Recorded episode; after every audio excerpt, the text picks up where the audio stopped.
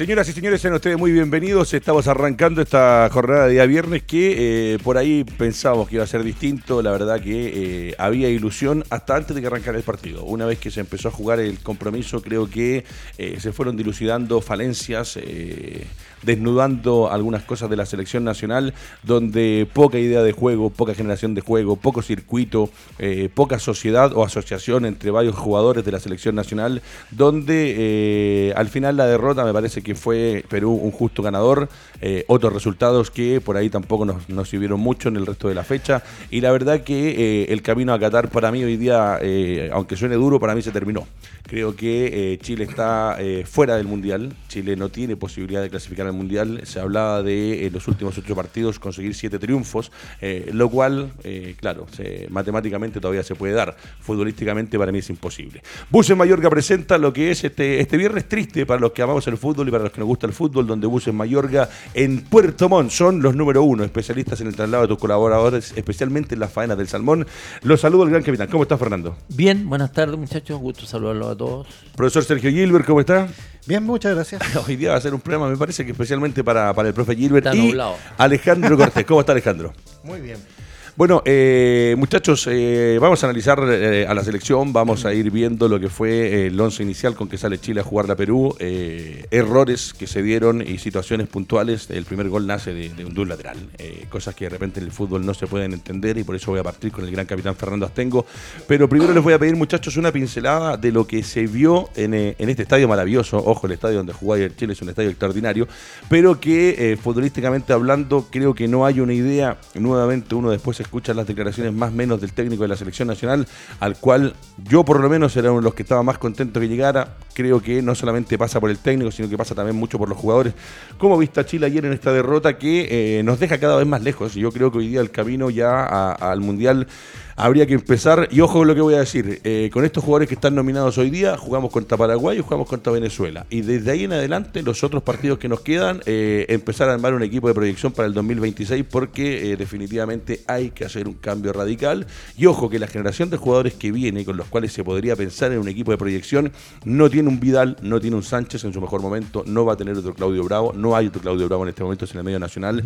ya, ya ambos señores está fuera. Isla me parece que ya está quemando los últimos cartuchos a nivel de selección nacional y así sucesivamente creo que el panorama es absolutamente oscuro. Fernando Astengo. Nobleza obliga. Yo creo que Perú nos ganó bien, nos ganó bien porque hay partidos que uno dice, bueno, fue una casualidad, fue un rebote o un penal mal cobrado. Creo que Perú nos ganó bien porque creo que se vio un equipo bastante más ordenado que el equipo chileno que se veía que jugaba, estaba jugando algo que obviamente por un momento a lo mejor caía también en, algunos pequeños desórdenes, pero en términos generales fue superior en, todas las líneas. Y Chile, mm, o sea, muy por debajo de lo que a lo mejor nosotros nos ilusionábamos y creíamos que podía plantearle Chile a, Perú. Siento que la alineación, y lo con mucho respeto por Lazarte, porque también le tengo mucho cariño, eh, creo que fue equivocada, fue equivocado el, plan que tenía Chile como para enfrentar a Perú. Profesor Sergio Gilbert, eh, lo mismo antes de entrar a analizar el 1 a 1, eh, las, virtudes que tiene la selección peruana, con un Paolo Guerrero a, media máquina, pero que sigue siendo un hombre importante a pesar de todas sus salidas, idas y venidas de la selección, muchas por disciplina, con un Cueva que pasó por el fútbol nacional y que hoy día lo vimos en un muy buen nivel, y en general una selección peruana, como dice Fernando, que se nota que con Gareca juega a algo, a nosotros, a mí me costó encontrar sociedad entre nuestros jugadores, me costó encontrar fútbol asociado, me costó encontrar profundidad, me, me costó entender cómo pretendíamos ir a buscar la posibilidad de hacerle daño a Perú. Eh, no hubo remate sobre el pórtico, por ahí Vegas prueba un zurdazo desde afuera, que, es una de las pocas situaciones que me llamó la atención. El resto, intenciones más, intenciones menos, eh, situaciones del partido que se fueron dando, para mí eh, el arbitraje correcto dentro de lo, que, de lo que pudimos ver, pero Chile con esto, para mí, el no haber obtenido ese punto, más los otros resultados, el triunfo de Brasil, que Brasil es Brasil, como decía por ahí un comentarista, se enojó cuando se tenía que enojar y dio vuelta en unos 0 para terminar 3 a 1. Argentina que empata con Paraguay y vuelve a sumar una unidad. Eh, lo de Colombia con Uruguay, partidazo. Suárez se perdió un gol solo frente al arco, son de los goles que uno cree que no se puede perder Suárez, pero se lo perdió. Su opinión con respecto a estos 90 minutos, que para mí es eh, el momento. Ojo, a pesar de que Claudio Bravo por ahí lo dijo en una conferencia, y dice no, a, seguir y que todavía podemos. Para mí ya el camino está casi cerrado y sepultado. Es que a mí me da lata decir esto, pero yo lo he dicho. Lo viene diciendo hace rato. Diciendo, acá, acá eh, las clasificaciones a los mundiales se tiene, tienen que ser el efecto de algo. O sea, tú vas a un mundial porque tienes un equipo que competitivamente merece ir a un mundial.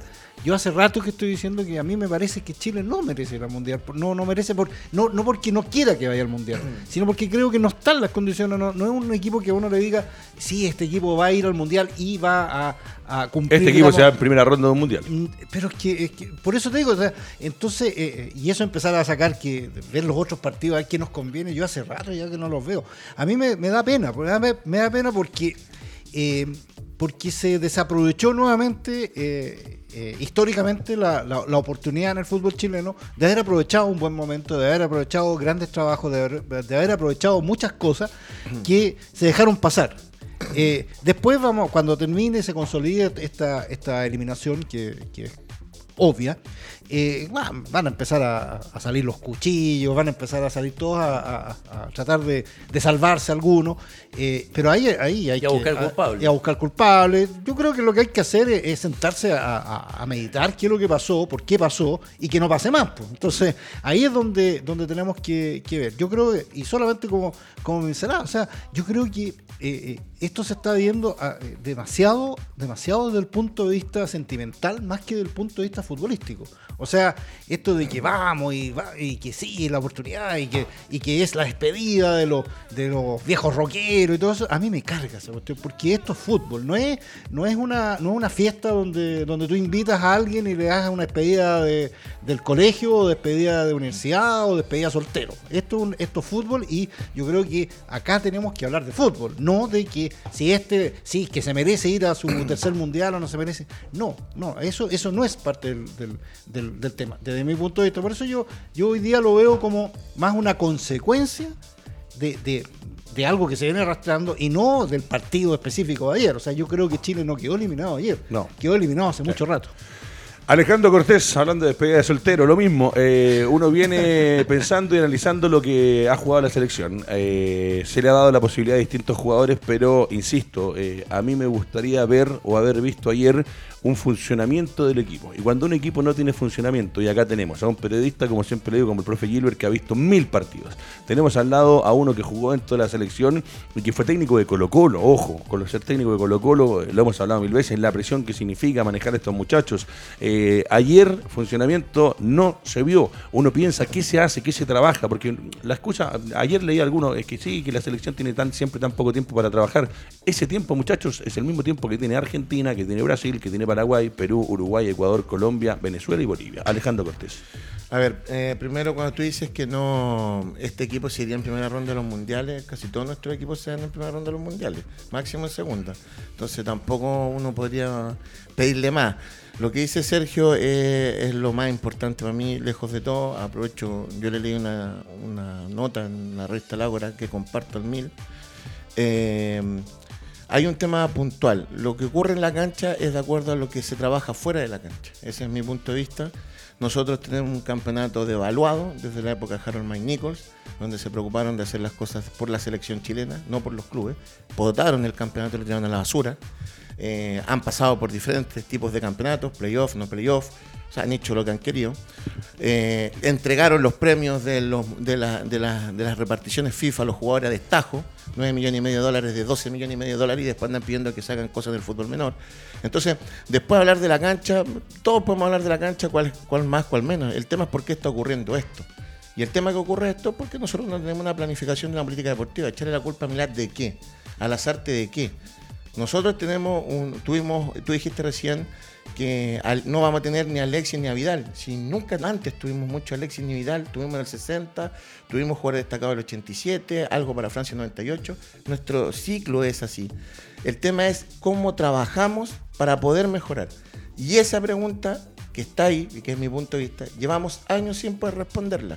Y eso es lo que nos tiene mal. Porque nosotros nos preocupamos de si Meneses, si la metió Palacio, no la metió Palacio. La pregunta es ¿por qué salen tan poco? Tal cual, eso es. Esa es la pregunta desde mi punto de vista. Bueno, voy a ir con algo puntual que, que dice Martín Lazarte. Dice, no creo que esto sea tan lapidario para creer que no podemos ir a Qatar. Eh, obviamente, obviamente eh, el, el comandante del buque, eh, el capitán del barco, es el, es el último que tiene que bajarse. Eso, eso es parte de. Hay que tener la cabeza clara y fría para entender que es el hombre que está a cargo de esto y es el último. No sé si va a terminar todo el proceso. Me, imagino que tendrá las ganas por lo menos de lucharla, pero es muy difícil. Dice el DT de la Roja habló luego de una nueva caída de la selección que va que ve el mundial cada vez más lejos. Sin embargo, el uruguayo aún sigue confiando. Vamos a ir a revisar eh, las alineaciones con que Chile salió ayer a jugar. Y acá eh, me quiero detener porque lo dijo Fernando Astengo y lo venía diciendo hace mucho rato. También lo compartió el profe Gilbert y también lo habló Alejandro Cortés de cómo se debería haber salido a jugar este compromiso, entendiendo las falencias que tiene la selección, entendiendo las cosas defensivas que le pasan a nuestra selección. Y como les digo, el primer gol sale de una situación a nivel de selección profesional, con lo mejor que tiene Chile como país vistiendo de rojo, de un error que muchas veces son esos que eh, son impresentables. Ahora, claro, si después de ese error podríamos haber ido a buscar arriba y haber dado vuelta el partido, ganar 2-3-1, queda, eh, queda en, la, en la memoria, pero lamentablemente ese error se terminó por desmoronar a Chile y ya el segundo gol, ojo, Claudio Bravo con at- atajadas rutilantes, extraordinarias en momentos, pero eh, no puede ser que el capitán ataque todo y que al lado nadie le colabore. Salimos con, con Isla, con Medel, con Maripán, con Vegas, eh, Bravo en el arco, Aranguis, Pulgar, Núñez, eh, Núñez que no gravitó en lo absoluto, no sé si van a compartir conmigo los muchachos, pero para mí eh, es un jugador que no, no, no casi, no sé. Está, en vía de desarrollo. De desarrollo. Un muchacho joven que Sí. está empezando a jugar en Católica, siendo titular. Es un jugador, yo creo que. No A mí la es- Católica me encanta. No, no es criticable él. A él lo llaman, obviamente, para eh, ejercer una eh, alguna situación en- durante eh, el transcurso del partido, en una posición. Yo creo que son de los jugadores que a lo mejor en el tiempo va Van a a- dar Después estaba Jan Meneses, luchador incalzable, el chico del enano, como le dicen, impresionante lo que corre, lo que marca y todo, pero tampoco es un jugador que marque diferencias o que haga cosas que tú digas, sí, este sí, porque mucho, podemos hacer muchas cosas, podemos marcar mucha diferencia, ir mucho arriba, meter mucho centro, pero tiene que ser eh, algo concreto que nos traiga resultados. Lo de Alexis, eh, como lo dijeron acá muy bien, lo describió el profe Gilbert, lo dijo Fernando, lo dijo Alejandro, Intentó muchas veces, la pelota por ahí pasaba por, por sus pies, intentando algún regate, alguna cachaña, alguna cosita, pero poco. Y lo de Brereton, incansable, corrió lo que pudo correr, baja, marca y era impresionante verlo. Pero voy a ir por parte, voy a partir con Gilbert. Profesor Gilbert, eh, por Claudio Bravo en particular. Vamos a, desmenuzar un poco el 11 con que sale Chile a jugar en, en el Estadio de Perú. No, impecable, digamos, Bravo no, no, no puede tener ninguna ni- ningún sentimiento de culpa, ni mucho menos. Eh, Ningún atajó, ah, claro, atajó lo que tenía que atajar y más. Eh, pero no, no creo que, que haya ningún eh, cuestionamiento al- a, la- a lo que hizo Bravo. Ahí. Ahora, lo que yo tengo cuestionamiento es de ahí para arriba, digamos, pero, pero es, pero Bravo no, es claramente. Además que se nota que es un arquero que está todavía en el primer nivel. Si esa cuestión es, importante. O sea, él está jugando en España. Claro, no está jugando en Barcelona como jugaba hace años. Pero está jugando todas las fines de semana en España. eh, con una presión. Está, ojo, que eh, Real Betis está jugando. eh, en estos momentos en, en, eh, en posiciones de Europa, digamos, o sea, está jugando Sí, arriba. sí. Entonces, eh, eso Muy también- alabado el trabajo de Pellegrini. por en eso, este entonces, y, y Bravo es uno de los puntales de, de ese equipo. Entonces, eh, eso se nota, se nota fenomenal. Y además, lo, el, el, digamos, la veteranía que tiene, digamos, que se traduce en una experiencia y que para los arqueros también es muy, muy, muy Tal fundamental. Cual, tal cual. Capitán Fernando Astengo, me imagino que va a compartir o, o- o estar de acuerdo con lo que dice el profe. Para mí también Bravo es eh, excepcional en lo que sigue haciendo. No hay uno que está al nivel de él todavía. El arquero puede jugar hasta más sentado allá. Si no, pregúntenle a. ¿Cómo se llama el que sale campeón con Italia? Bufón. Bufón. Ah, no, Dino Sof. Dinosaur. Pregúntenle a Dinosaur. Bueno, y a Bufón también. Lo de, lo de Bravo yo encuentro que fue notable, notable porque le patearon prácticamente Encima. en el punto penal, en el área chica, le patearon un poco también de fuera de distancia y respondió a plenitud. Ahora, el resto de los jugadores están mirando la luna porque la pelota rebotó. Y esos rebotes son los que tienen Claro, que cazar la los, los jugadores, las segundas pelotas. No tapar el primer gol es extraordinario. Alejandro No, Cortés. cortito. Sí, por favor. Y yendo, o, o quieres que No, no, toquemos que- que- quería, Bravo quería terminar lo de adelante? Bravo para que Alejandro no, también no, lo no, no, no, Dale. extraordinario, la tapar el primer gol extraordinario. Ya, antes de partir por los laterales, eh, quiero ir al centro de la saga. También Medel es un tipo que te sigue rindiendo, te sigue jugando, pasa el tiempo y no pasa en vano, pero eh, a mí todavía, por lo menos a Medel, dámelo siempre. ¿Cómo analiza, capitán, usted que es especialista en el puesto, eh, la labor de los centrales como tal ayer? A ver, yo creo que mm, para empezar a mí me gustaría que estuviera Pablo Díaz y no Maripán. Y eso que obviamente en algún mo- momento yo dije que Maripán podía ser en el tiempo con mientras vaya jugando más y más partidos. Pero creo que para estos partidos de esta, de esta magnitud, yo creo que eh, eh, Pablo Díaz, yo creo que hubiese sido bastante, siento yo, más efectivo. Un tipo que se hubiese logrado quizás entender quizás más con Maripán, haberle colaborado más a Isla, sobre todo por la, por la banda. Pero yo vuelvo a insistir, yo hubiese jugado con, con línea de 5, no con, con línea de 4. Por eso decías que ese- Y- el planteamiento era errado, que eso Sí. que lo dijiste y lo mantuviste durante toda la semana, Mira, y- cinco. Y, hay un y hay un- una zona del campo que la verdad las cosas que, que- que cuesta un poco entender a las artes. Porque juega Vegas de, de lateral izquierdo, teniendo a Bimber, que es un jugador que juega en calera, es un lateral, que yo encuentro que él está a un nivel eh, súper interesante. Entonces, colocar a Vegas por, por ese sector, él, él ni atacó ni defendió, quizás con un equilibrio. Pero yo, yo vuelvo a insistir, Bimber es un jugador para observarlo, para llevarlo, eh, meterlo dentro del plantel, porque es un zurdo, un zurdo que llega, un, un zurdo que hace goles, y el tipo está jugando en un equipo que está peleando arriba, y, y es un jugador interesante. Para lo que mismo que decías tú, que a lo mejor ahora no, o lo que decía Sergio, ahora no, pero a lo mejor en el- la otra clasificatoria ya vaya a tener un lateral que efectivamente es una de las piezas que más nos ha costado tener. Pues se fue Bocellur, lo tuvieron que volver a llamar. Entonces al final está jugando Vegas, que Vega es más central, de acuerdo a lo que yo he escuchado, que Sí. lateral. Profesor Sergio Gilbert, lo mismo, la, la dupla de centrales, porque creo que después el tema de los laterales va a ser fundamental. Y vuelvo a lo mismo que Fernando decía, acá usted lo dijo, lo dijo Fernando, lo dijo todo el panel del doble amarilla, que para este compromiso lo ideal era plantearlo con una línea de 5, donde Paulo Díaz eh, puede ser, ojo, eh, esto es hablar con el, con el diario del día siguiente, pero acá se dijo antes y se, se- remarcó y se explicó por qué. Eh, tal vez con Paulo Díaz le hubiese dado otra solidez defensiva al equipo de la selección, más que Paulo Díaz jugando con 5 en el fondo. ¿Cómo vio la dupla de centrales? Ah, eh, con cinco en el fondo porque yo eh, eh, me, me acuerdo que comenté, lo que a mí me, me- me llamaba la atención es que eh, eh, Isla, por ejemplo, no está para jugar de lateral derecho, no, no, no, no, no es lateral derecho ahora, Eh, a lo mejor hace cinco años sí, porque tenía un recorrido, pero lo mejor que hemos visto de, de, de Isla en la selección al menos, eh, porque Flamengo juega de otra manera y son otros otros códigos, digamos, eh, es cuando él, él se siente que puede, puede eh, apoyar adelante y no tiene que... Pasado la mitad. eh, claro, y no, y no- y no tiene la, la, La obligación la- de la volver. obligación de volver, digamos, ¿ah? porque él eh, mar- o marca o, o hace eso. Se Entonces, fija que en algún momento entonces- Sánchez le dice a Isla que se quedara Sí, arriba, claro, nomás que se eh, quedara un poco más adelante. Claro, por la desesperación de, de que, de que Sánchez quería eh, revivir una dupla que, que tiene que tiene 40 años ya. porque Udinese. Claro, entonces, eh, sí, y, y uno lo entiende. Entonces, por eso ya a mí, me- me- y más aún teniendo, como, como dijo Fernando, que no teníamos un lateral izquierdo pleno, digamos. Entonces, había que hacer un- un- modificaciones.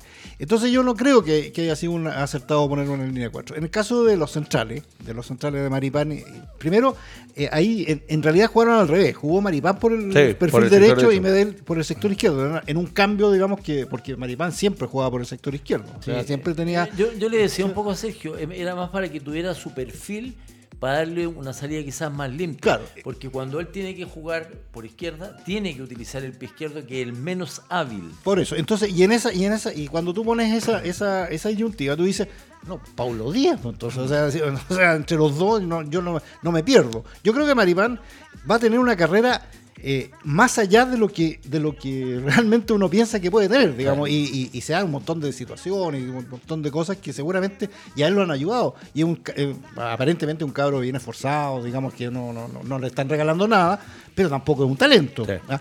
Y yo- lo, que, lo que no, eh, lo que a mí me llama, me- me llama la atención en, en que a esta altura eh, todavía estemos, si jugamos con línea de 4, si juega Chile con línea de 4, es que estemos pensando cuál es la cuál es la, eh, es la dupla de centrales.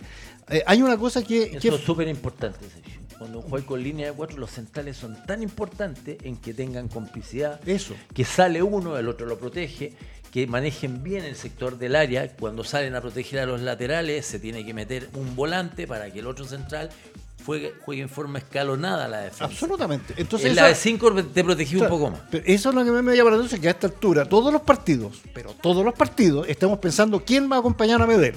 ¿Ah? ¿Quién va a ser el que ahora va a ir? Entonces, no, pues a esta altura nosotros deberíamos saber, son estos dos. Si vamos a jugar con línea 4, son estos dos, porque estos Sí. dos se, se Es más, es más, si se llega al convencimiento, y era lo que de alguna manera Rueda estaba proyectando y que fue muy criticado, todo porque traía eh, y hacía jugar a centrales, a, a los centrales altos, ¿se acuerdan? Empezó a llamar, empezó a llamar eh, centrales. Era porque en algún momento se iba a dar esta situación de que tú eligieras dos centrales y esos dos centrales ibas a jugar con esos dos centrales. La dupla de centrales La de la dupla de selección. centrales. Eso es. Pero si tú me preguntas quién va a jugar este eh, Ahora con Paraguay. o con Venezuela. No tengo idea, no sé. por- o sea, va a jugar. O sea, obviamente sé que uno va a ser Medel, porque va a ser Medel. Y, y- y no, Medel no ah, juega. ah, Ah, no, no, no digo en este partido, no, en el siguiente, con, con Venezuela, dije. Entonces, no, no, no sé. pues, Entonces ahí eso revela, eso revela lo atrasado que está este equipo en, en términos de preparación. Entonces puede pasar Y que lamentablemente hay que improvisar. y, y sigue improvisando. Y si más aún, el señor entrenador de la selección, que no da ninguna explicación ni nada, eh, si el señor entrenador de la selección pone a Maripán por el sector derecho, cuando lo ha puesto por la izquierda, y tiene a Pablo Díaz, que viene a jugar en- y no dice nada, y no cuenta nada, y no dice por qué, no tengo idea por qué, entonces, bueno, seguramente va a seguir así, te Perfecto. cuento. Alejandro Cortés, lo propio con la dupla de centrales. Mientras tanto, le cuento, le invito a la gente que está participando. Hay una ya encuesta en nuestras redes sociales, en Facebook. Dice: ¿Quién carga con la responsabilidad de la derrota? ¿Martín Lazarte o los jugadores? Usted participa junto a nosotros. Y ya le voy a leer lo que me mandó el profe Claudio Guzmani, que discrepa con lo que yo decía de Núñez. Eh, yo hablo de Núñez, particularmente del partido de ayer. Vamos a hablarlo después con los muchachos, pero él me manda algunas cositas. Cuando llegue el momento de Marcelino, lo vamos a tocar. ¿Qué te dejaron, qué te dejó la dupla de centrales? Me, me- me quedé dando vuelta con lo que decía Sergio con respecto al tema de, de quién va a jugar y qué queremos. El problema está que no sé si se han dado cuenta que cada vez que se nomina un jugador, están buscando que ese jugador juegue como el jugador anterior que estaba en la generación dorada. Por ejemplo, si no está Charles Arangui, perdona que me, cambie, tú buscas un volante que juegue parecido a Charles Arangui. Entonces, están buscando reemplazo de la forma que jugaban antes para sacarnos campeones. Claro, hay que partir por Y sacarse eso eso. Es- no, eso no existe. no existe. Entonces acá estamos preocupados de jugar como antes. Sí, e- el problema es ese. Entonces, tú... Pero, perdón, perdón, ¿quién está preocupado de eso? ¿La gente o los técnicos? La, gente, el medios de Ya, prensa. yo- yo- yo para por terminar menos- la idea, para terminar la idea. Acá todos han hablado, por ejemplo, de que la Católica es la que mejor forma porque tiene los jugadores en primer equipo. Jugadores que juegan en Católica, exceptuando Medel y Isla, de la última generación, no rinden en la selección. Entonces yo podría decir, bueno, entonces están formando bien, están formando mal. Entonces, porque tú dices, Núñez no te gustó. No, antes no le gustó Diego Valencia, no sabemos de qué juega, no sabemos de qué juega Clemente Núñez. Entonces, ¿sabes lo que pasa? Que nosotros estamos idealizando una forma de jugar que se dio producto de, de mega estrellas que nos tocó, Claro. que nos iluminó. Una Claro, que terminaban jugando casi todo en Europa. Claro, y eso Bueno, no pero- existe. pero para cerrar, y- para y pasar a la- cerrar, el último central izquierdo, me pueden corregir, fue Marga. Todos los demás han sido improvisados con perfil. Desde Gonzalo O sea, Jara, Marga era, era derecho. Y, y terminó pegándole Lo que después. pasa es que te pegaba la barriga y te tiraba para fuera del Y- estadio. y- y- Y jugó lateral izquierdo también. Sí, ¿sí? Sí, por eso te por digo. eso. Y no hubo más.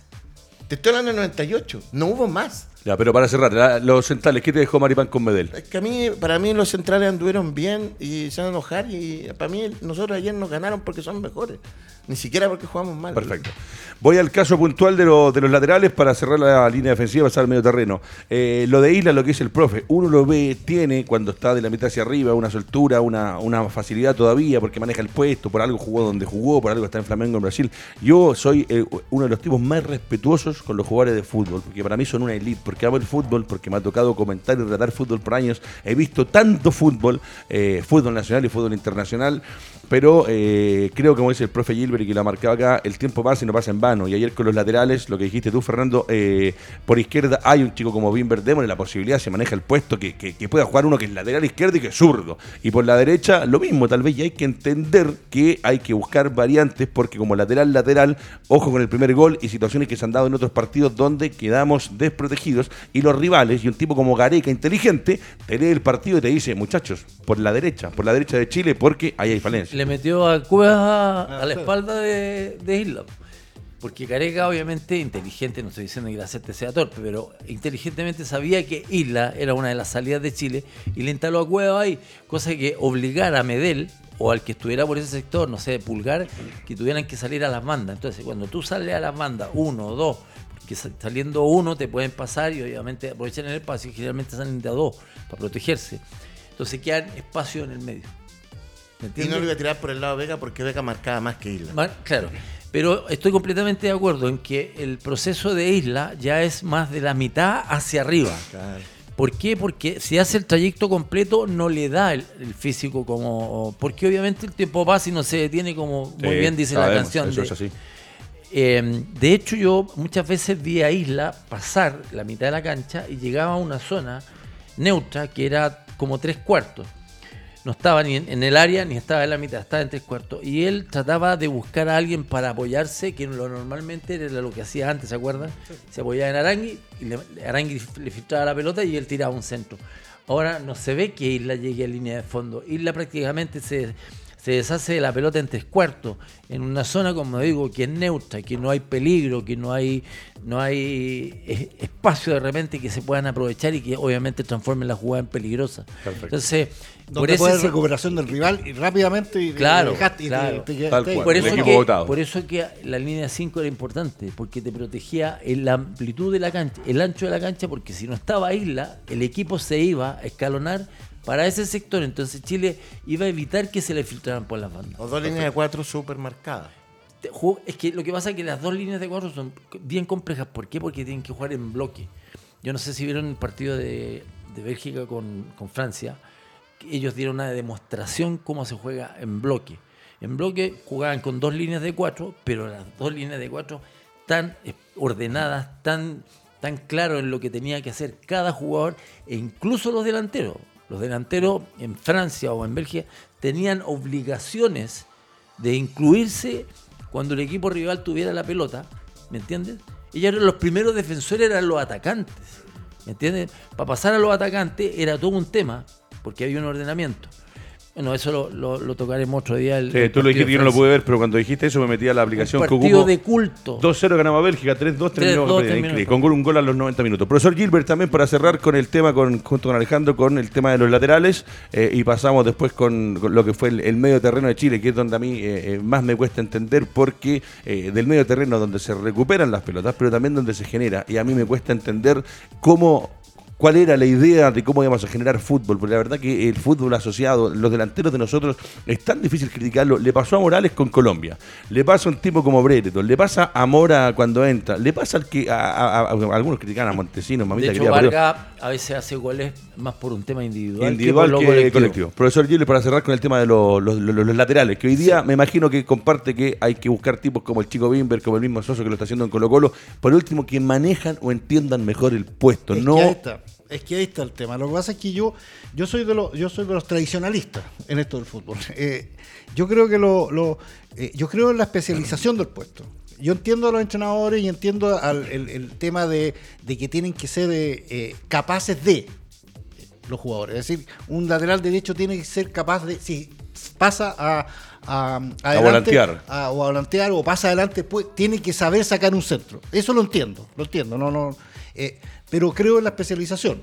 Eh, eh, la improvisación solamente en una situación límite. Claro, claro, claro, en una, una expulsión o algo que te en algo que tú o, que tú vayas eh, vayas viendo, digamos, en, cierto y el jugador, claro, el jugador puede progresar, digamos, en cierta en cierta puede crecer.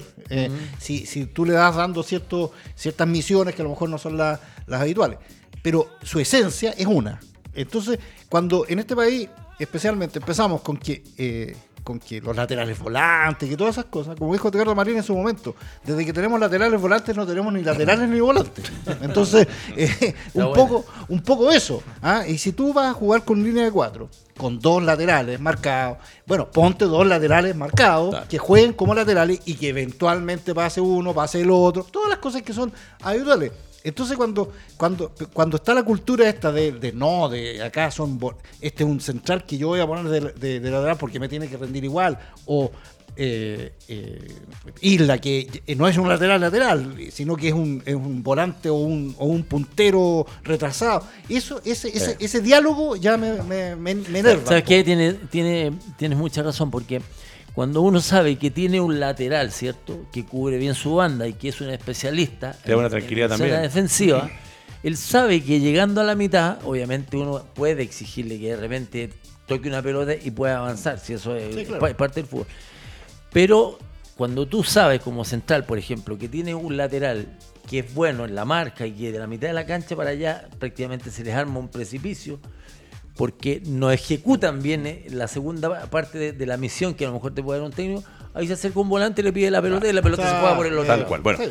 Vamos a ir a revisar. Póngame, Maxi, en pantalla el, el 11 de la selección y voy a partir con Alejandro ahora para analizar un poco lo que hemos hablado tantas veces acá. El medio terreno, la, generación de fútbol. Una cosa es quitar pelotas, otra cosa es asociarse, juntarse, uno que pueda profundizar. Eh, Núñez, Aranguis, Pulgar, Meneses. ¿Qué te deja el medio terreno? Y aquí les voy a leer lo que me puso eh, el profe Guzmán y me dice, Edgardo, no estoy de acuerdo con lo de Núñez. Tiene 20 años y aportó tiro libre, movilidad, tuvo el gol al principio y si lo hace, otro sería el tema. Tiene dos años por delante de la selección. Con eso, profe, el profesor Guzmán, y que una enciclopedia del fútbol, comparto, le queda mucho por delante, pero eh, en un partido con esta presión, con lo que significaba sacar o rescatar puntos en Perú, porque era casi una obligación, eh, con un equipo que jugó mucho mejor, a mí me costó encontrarlo, me costó encon- verlo, incluso por momentos, como yo soy relator, en algunos momentos escuchaba, voy escuchando el partido, y me costó escuchar el apellido de Núñez durante la transmisión, Alejandro Cortés. Yo creo que los cuatro volantes eh, in- eh, fueron incansables, intentaron hacer bien su pega, fueron superados al final los primeros 10 minutos de Chile, que llegó al arco de Perú, tuvo tres Que le salió a jugar un poco el partido. Tuvo tres ocasiones de gol, pero retro- retrocediendo al miércoles se plantea la, la fragilidad que había en los ataques. Cada vez que Chile perdía Disculpa, la pelota, eh, escúchame, Chile tuvo tres ocasiones de gol. sí, los primeros 10. sí. ¿Cómo? Sí, po. ¿Y cuáles? Bueno, el remate al arco, los rebotes, que si no ponen los pies era el gol de Chile en los primeros 10 minutos. Tuvo tres opciones claras de gol. Los primeros 3 minutos, los primeros 10 minutos. De ahí no atacó yo, más. yo te la marcaría como cercanía, pero así Pero si no con- está el pie del peruano era gol. Lo, lo que pasa que a mí me da la sensación que fueron. Lo que no estoy diciendo es que eran sólidos. Más, más que nada fueron eh, arrestos ofensivos, más que jugadas claras de O sea, gol. no, no, yo no estoy diciendo que fueron opciones limpias. Dije que tuvieron las opciones de Pero, gol. ¿tú, ¿Tú consideras ese, ese el pase de Arangui a Meneses cuando sale Gallese? ¿Ese también es como opción? No, no. Está sin ángulo, No, era no, no, imposible. Era imposible. yo para mí el tema de los rebates y los rebotes eran opciones de gol. No, no No, no. estoy diciendo, no estoy diciendo para que no se malentienda, de que eso significó que estuviésemos haciendo bien las cosas. Estoy diciendo que llegamos al arco, pero éramos muy frágiles. Para mí, eh, eh, mira, casi La sentía que jugada- estaba viendo la U, estaba la- esperando la- el gol del otro Real. jugada-. ¿Sabes qué pasa? Que las jugadas que Chile tuvo en acercamiento al, al- al área fueron muy contaminadas. Tal como es- di- dices tú, Claro. de rebotes y cosas así. A excepción que de repente cuando uno dice, eh, eh, este, el equipo llegó y generalmente provocó algo. Perú cuando deja en posición de remate un tipo que va por el medio, es una ocasión clara de gol que la saca, la saca Bravo. para que no se me vaya. Pero yo siento que eso también es parte de la planificación de Perú. Yo siento que ellos tenían claro que ese ritmo chileno no iba a durar más de 15 minutos.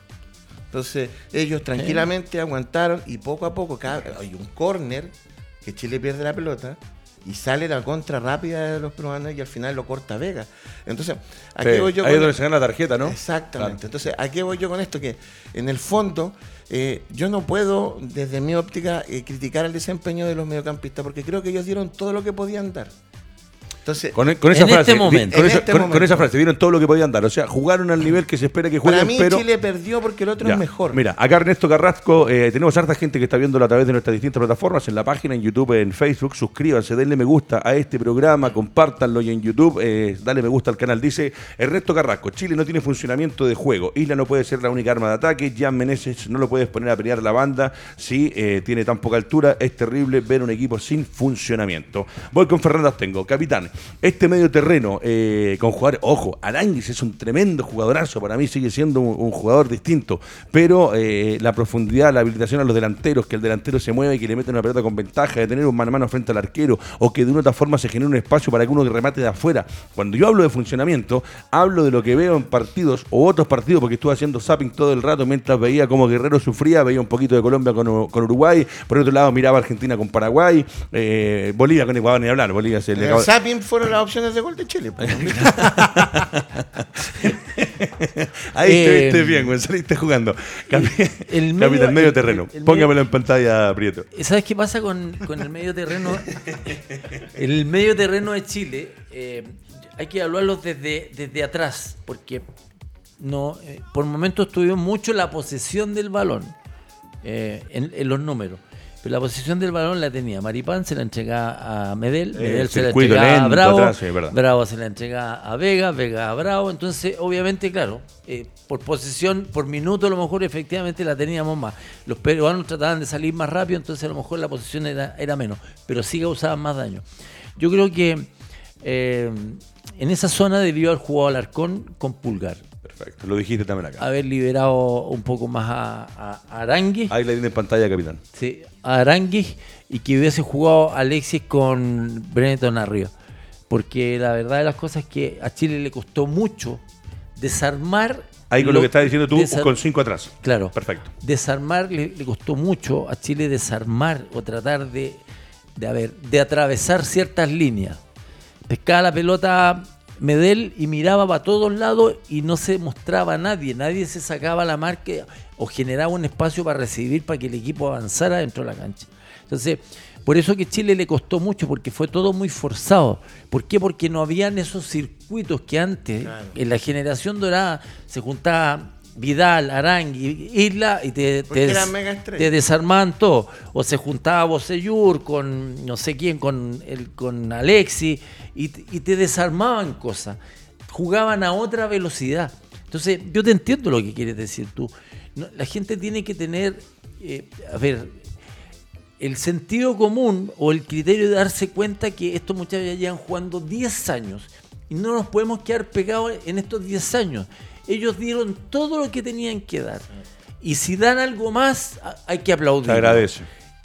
Lo que pasa es que efectivamente se demoró mucho el, el llamado recambio. Se demoró demasiado. Porque a los 3, 4 años ya debió haber habido gente en estos planteles para que, con jugadores con ciertas condiciones para haberlo ido ampliando. Que esos jugadores a lo mejor serían, en este minuto serían titulares y a lo mejor muchos de la generación dorada estarían fuera. Porque habrían, ju- habría savia nueva. Y ahí pues, nosotros podríamos entrar en una discusión súper amplia de cuánto nos costó estos triunfos, cuánto nos costó, por ejemplo, eh, la improvisación de Bielsa a Carlos Villanueva como puntero izquierdo y no como volante, si lo desaprovechamos no lo aprovechamos, cuánto nos costó lo de San Paolo y jugar con los mismos jugadores siempre y no potenciar a otros jugadores. Los triunfos tienen costo, Sí. Eh, el ganar tiene un costo. Yo con la que dices tú, la de Bielsa, la entiendo que se pierden cosas por lo que hizo hacer. Lo de San Paoli, eh, lo entiendo desde una cosa que ha dicho mucho el profe cuando habla de armar un equipo. Él, claro, sobreexigió, exprimió la naranja hasta el final, pero eh, con 11 jugadores Jugadores que eran. Eh, claro, que lo, lo, lo lesionaba. Profesor Gilbert, también para, para que después vayamos a la parte delantera, veamos un par de números, analicemos el resto de la fecha.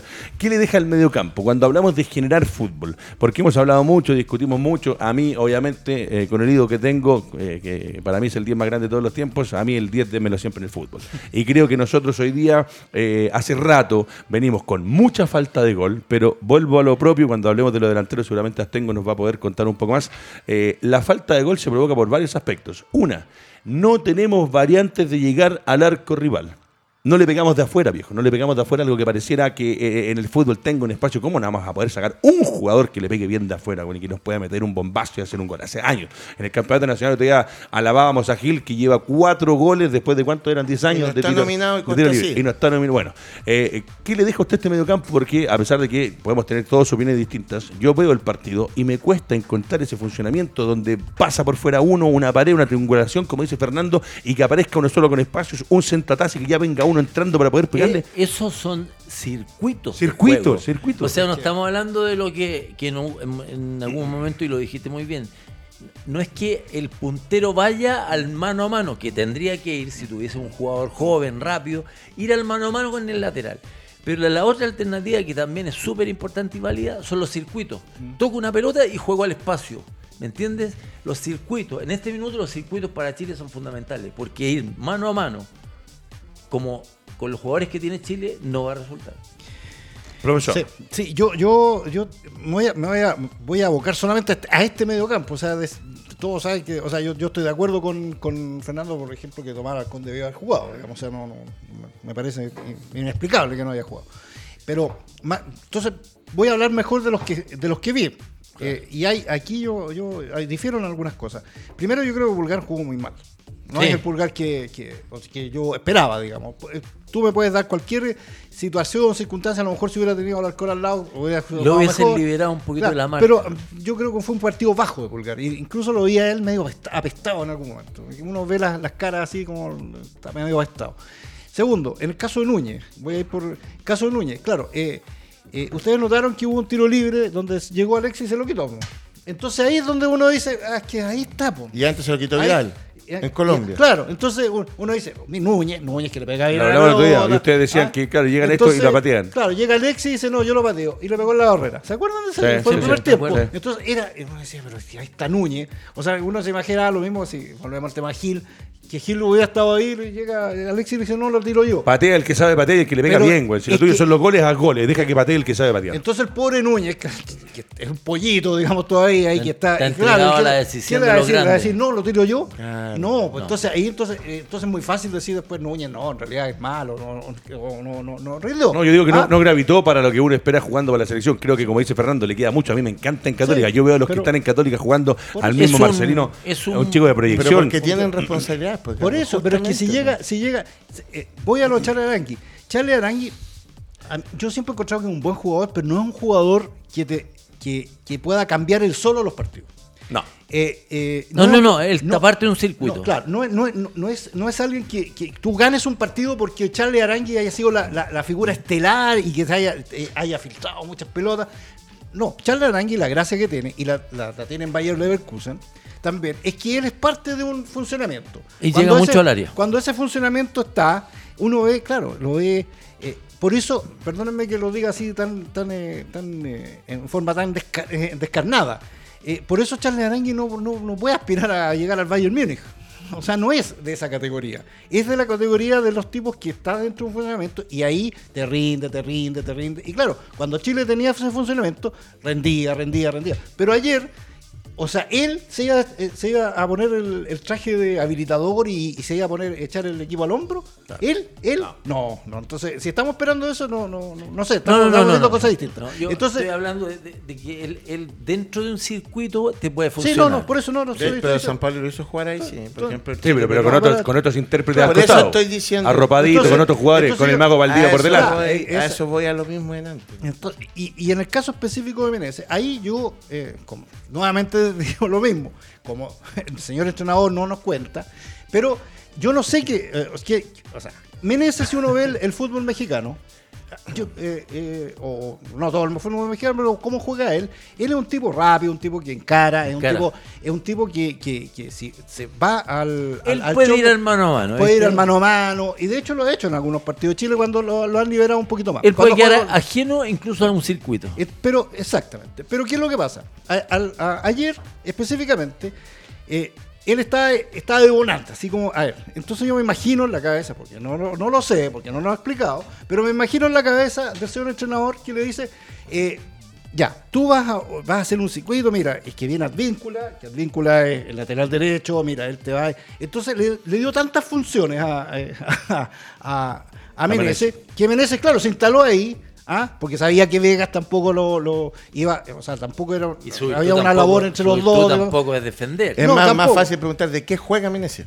Claro, claro. ¿Cuál es Claro, la que- función de Es Menezes? que yo te estoy diciendo, yo lo veo en Lo de el- o sea, Menezes era tan simple lo- como pasarle la pelota a uno de los volantes y picarle a la espalda víncula, cosa que lo habilitaran y fuera al mano a mano. Claro, ahora, seguramente uno dice, claro, yo creo que sacaba mejor, mejor rendimiento eh, a, a Menezes haciendo eso. Claro, Advíncula es un tremendo jugador también, está jugando en Boca, o sea, no, no es, eh, llegó a Boca y se hizo titular, digamos. Entonces, eh, eh, eh, y es chiquitito, merece, no- uno no sabe cómo habría sido esa, esa, ese, ese- ¿Sabe- Pero ¿por qué, no, sabes ¿por qué? no apostaste a eso? ¿Sabes por qué? ¿Ah? te- ah, debería haber apostado a eso. ¿Por qué? Porque Advíncula lo que tiene en la cabeza es darle la salida a Perú. Sí.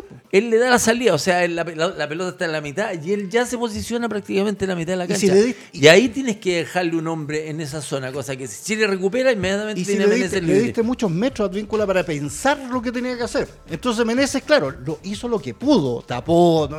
y de repente, claro, eh, llegó dentro de lo, que, de, de lo que podía, pero por eso digo, acá es donde yo, yo digo, ¿qué, qué estaba qué- ¿Cuál fue la instrucción? O sea, ¿cuál fue el. eh, ¿Quedó conforme ¿Cuál es la después? tarea? ¿Quedó conforme Lazarte con, esta, con eso? O sea, es lo que quería Meneses. Ahora, es, lo- ¿es es uno de lo los que se ha repetido el plato? Sí. Si uno- Sí. uno- Meneses de Es- delantero, es lo a que- volante, pero no, a es defender. ¿Es lo que le hacía falta a Chile? Sí, pues, entonces ahí es donde uno, uno dice. Es que si lo va a tirar a defender, porque uno dice, esto es la típica discusión. Los punteros, voy a volver a poner el ejemplo de Bielsa. El, el primer triunfo de Chile de Bielsa fue con Perú acá en las clasificatorias, porque había perdido con Argentina. Y el Chupete jugó de puntero. Entonces mi pregunta es, ¿por qué yo tengo que tener un puntero que no es puntero y hacerlo retroceder a bajar a defender? Es lo mismo de Menezes. Bueno, muchachos, vamos a pasar a la. Deme la formación, vamos a pasar a los delanteros y después vamos a revisar los números, el porcentaje, los resultados de la otra fecha y ahí nos terminamos, terminaremos con las modificaciones que hubo en Chile. En ofensiva, Alexis Sánchez, eh, Alejandro Cortés con eh, Bridgeton, como le dicen los muchachos. Eh, ¿Qué te deja? El, inglés eh, lucha cada pelota, corre, baja, colabora, trata de asociarse. Alguna vez se le resultó, después también se notó el cansancio que tenía en algunos minutos, pero eh, trata de hacer algo, colabora. Ahora, ¿Cómo quiere jugar Chile para sacarle el partido a lo que hace Brereton en su equipo? No sé si, aquí se tratan de hacer algo entendiendo en el, minu- en el momento que viene. Y eh, lo de Alexis Mora y Brereton, los tres de arriba. ¿Qué te dejaron? A mí Alexis jugó volante, no jugó delantero. eh, trató de tener la pelota todo el partido. Tuvo un buen inicio. Se cansó el segundo tiempo. No, dicen que se hace más lento, perdió muchos balones. Obvio, si no juega hace mucho tiempo. Entonces la decisión era para que partiera jugando. Lo dejamos los últimos 10, 15 minutos, tomando en consideración que tenemos partido domingo y jueves. Entonces ahí uno se empieza a hacer cuestionamientos del tema. Para mí, eh, Ben no. Yo fuera entrenador no lo tendría. O sea, fuera entrenador de la selección no lo tendría ni siquiera nominado. Y eh, creo que la, además encima cayó en Chile, donde con muy poco te hacen ídolo. Eh, falta que pues, nacionalicen a Falcón con Benetton y ya tienes cuatro comerciales, ya estaríamos listos. O sea, una cuestión absolutamente irrisoria. Eh, Mora es asistido, tampoco gravitó, me gustó Montesino. Me gustó Montesino, hambre, desbordó dos, tres veces. Le da otras cositas, le da, le da Prefiero a. Montesino. Es atrevido. Sí. Gran capitán. Llega el momento de, la, de los hombres de arriba. Ahí van apareciendo Montesinos, que, que ingresó en el segundo tiempo. Los cambios que se vinieron con Chile fueron el, el de Mora, que ingresó. eh, el de Valdés, mamita querida, por Dios, Diego Valdés, por Dios. Montesinos y el mago. Pero no te pongáis como Rodrigo Sepúlveda que no les pega nunca la pelota y ha destruido a cuantos No, futbolistas no, no. le Yo, cruza. yo- yo nunca destruyo, no, nunca en mi vida, compadre, porque- voy a destruir un jugador. Pero Ah, no. entiendo que en la selección, el- eh, este jugador, que como persona, como ser humano, como futbolista, está jugando a nivel profesional. Sepu- en la no elite. te hagas problema Pero- con No, Sepúlveda, que porque él juega muy bien a la brisca. Pero es que estoy muy Claro. molesto porque la gente que trabaja en fútbol destruye lo que nosotros comemos. No, oye, o sea, escuchar a Johnny Herrera destruir a Martín Lazarte. Sí. Hijito, si Johnny Herrera, si te perdonamos, hoy andabas con las luces rojas en la sub-20, tenía que ser el, el de las moscas acá. Sí. Pinilla, ¿cuál fue tu aporte? Cualquier persona que trabaja, Caldito González, nuestro amigo, captando jugadores, mucho más para aporte el fútbol chileno que Pinilla, loco. Bueno, yo lo que digo con, lo- cortémosla, con el tema de los ¿cuándo cambios, las modificaciones, eh, Destruye creo, a todo y lo el vuelvo a repetir, Diego Valdés no es un jugador que te ayude, que te nutra, que te aporte a la selección nacional en lo que debería ser. ¿A Y qué ella, entra a jugar. Diego Valdés, capitán? A ver, es complejo el, el- el tema de los delanteros en Chile, porque tengo que volver a, a repetir y insistir en situaciones que son fundamentales en el fútbol, que son los las sociedades. Claro. Se arman sociedades por las bandas, eh, por el medio, entre el supuesto enganche, el que viene de atrás, Arangui, Valdivia, por ejemplo, ese, ese era un circuito, Valdivia, eh, Vidal, eh, eh, Arangui. Por las bandas eh, también par- participaba Arangui, también con Isla, que lo- le filtraba balones. Entonces es muy complejo ser delantero en este minuto en Chile, a no ser que seas muy bueno en el mano a mano y seas rapidísimo, eh, te va a costar mucho. Porque si Lazarte puso a Alexis como un enganche, ¿cierto? Atrás de, de, ben, de Benetton, la verdad las cosas es que no dio ningún, ningún tipo de resultado, porque se veía, yo lo, vi con un, una suerte de, de, malestar, estaba incómodo en la cancha. No, no, sé si por la posición, quería jugar delantero, no tengo idea, pero estaba incómodo. Él amagaba por un lado y salía para el otro, lo que lo hace muy bien, pero te entregaba la pelota a dos metros y se la entregaba a los peruanos. Y estamos hablando de Alexis Sánchez, un jugador que está jugando en el Inter. Entonces, algo pasa con Alexis. Tú, tú, me puedes decir, no, es que está falto de fútbol, pero si uno le entrega, no le entrega la pelota a un compañero que está a dos metros, ahí tiene, hay otras cosas. Entonces, si, se, si, si colocamos eh, a, a Brennan, a Menezes, incluso a Isla que pase, con un enganche, que no es enganche, muy difícil. es muy difícil. Tal cual. Profesor Gilbert, lo mismo y después Alejandro con respecto al tema de, lo, de los delanteros y ahí terminamos con, con los chicos que entraron después. Eh, si quiere, vista tanto, Maxi nos puede poner la, las estadísticas en pantalla. ¿Qué le dejan los delanteros? Yo siempre digo, es muy difícil criticar a los delanteros cuando no les ayudan a hacer su pega. Porque lo vuelvo a decir con el caso de, de Morales de Colo Colo. No, ahí Brenetton corrió todo, todo lo que, lo que pudo, correr. Pero eh, bueno, cuando, cuando, a mí me hablan, cuando a mí me hablan de, de, de lo que son los que delanteros... Figueroa que dijo que era un tronco. Ya. Con Marco Antonio. Profesor Gilbert. Que, que juegue Marco Antonio en Inglaterra. Sí. sí. Eh, claro. Eh, bueno, sí, yo creo que el análisis estaba más, más, más o menos claro. Yo, yo eh, el miércoles les preguntaba, le preguntaba a Fernando qué es lo que se entiende por enganche, digamos, por, porque yo, yo entiendo que, que él cuando juega, porque no digamos que juega en Inter, cuando juega, porque está jugando, porque claramente hoy no es titular ni, ni, ni tiene mucha cara de ser titular, eh, eh, yo lo veo con más como segunda punta que, o, me, eh, o, media punta. Sí, digamos, viniendo de o sea, atrás de los dos claro, delanteros. No, pero no es el enganche, o sea, no, a mí, ya, háblame de enganche y háblame de Valdivia, digamos. No, claro. no, no de un jugador que hace, que por, posicionalmente puede hacer tal cosa. Tal cual. Entonces, no, no, y me parece que Sánchez, el, el tema de Sánchez es que, eh, bueno, ya está en una, en, en, en una fase de su carrera que es distinta a la fase del Niño Maravilla que es una... Eh, Eso es preocupante, fíjate. Sí, bueno, el es niño la, maravilla, está eh, más viejo preocupante. El, claro, claro, como el joven pistolero. Respeten a los jugadores, por Dios. No, no. Entonces, eh, yo creo que él está... Y, y él tiene que entrar a, a, a, a, reflexionar sobre su sobre lo que lo que va a ser su última parte, la última parte de su carrera. Tiene que hacerlo. Ahora, en el caso de Brereton, claro, o sea, hay, hay, hay, si uno lo ve como, como juega en Inglaterra, ahí tiene mucho más espacio, llega el, pelosa, el Le tiran buenos claro. centros. Entonces, ahí, claro, acá, sí, trata de hacer lo que puede nomás. Po. Eh, me gustó, me gustó los Montesinos, ¿por qué? Porque incluso eh, al principio estuvo medio, medio confundido porque me parece que el señor entrenador lo mandó a recuperar pelota, me parece, digo, porque no lo he escuchado. Eh, fue a, a buscar, pero, pero, de repente como que se, se choreó, no sé, o dijo, voy a ya, hacer lo voy, que a, sé hacer. voy a hacer lo Eso, que yo hago y, lo fue a hacer. Lo hizo bien. Y encaró, y encaró una, un, una pelota que le encaró A- a a Víncula. Y se Sí, lo y, llevó. no, y no es, no es fácil. Entonces, eso me- a mí me, me- me llama la atención. A ver, En el, en el tema de Montesino, además, yo soy muy crítico de los jugadores que eh, les dan mucha. Se, se- se infla así con edad y después empiezan a, desinflarse. Y yo creo que uno de esos, siempre lo he dicho, es Ignacio Saavedra, que empezó bien y como que se está desinflando. Eh, yo con Montesino el año pasado yo era muy crítico en el sentido de que de inmediato empezaron a hablar todo, no, que es un gran jugador, pero yo lo veía siempre igual. ¿Con El pelot- ¿Ah? Con Ignacio Saavedra. Sí, sí. Sí, El- no, sí. El pelota, pero eh, hay- en, en, en Audax yo veía el pelotazo largo, claro, y iba Montesino, y oh, qué buen jugador y todo. Y yo decía, pucha, pero este cabro tiene que hacer algo más. O sea, no, no puede ser eso. Y este año yo lo he visto mucho más evolucionado. Mucho más evolucionado. Es que de año a año los jugadores No inteligentes, Por eso, a eso, inteligentes van creciendo. Claro, hambriento, entonces- está hambriento de gloria. ese Entonces jugador. él, él, él progresó. Él progresó. Entonces a mí me da la impresión de Y que es con eso- desenfadado para jugar al fútbol. Sí, ¿eh? y que, y que tenemos que, tenemos que ver con buenas perspectivas eso, porque ahí lo está demostrando, no es el mismo jugador del año pasado, es mejor. Entonces, ahí es donde tenemos que, que, Mira, te voy, a un, te voy a dar un puro detalle, Sergio, y, y disculpa que te quite la palabra. Cuando él termina el partido y se va contra, la- contra el árbitro a reclamarle por los mi- minutos supuestamente que no había cobrado, eso, ¿sabes qué? Es un mensaje. Es un mensaje. ¿Por qué? Porque el tipo se atrevió, debuté, pero fui a reclamarle al árbitro. Eso significa que su personalidad le va a ayudar muchísimo a jugar al fútbol. Claro. Porque va a ser irreverente. Le va a tirar un, un comino si está víncula, si está Cafú, el que. Él va, a ir, Desenfadado. él va a ir- va a ir en cara. Eso- eso es lo que Eh, que ser. Ese Sí. puede ser un juego Entonces, por eso yo digo, es- eso a mí me, me- me- me llamó la atención dentro de todo.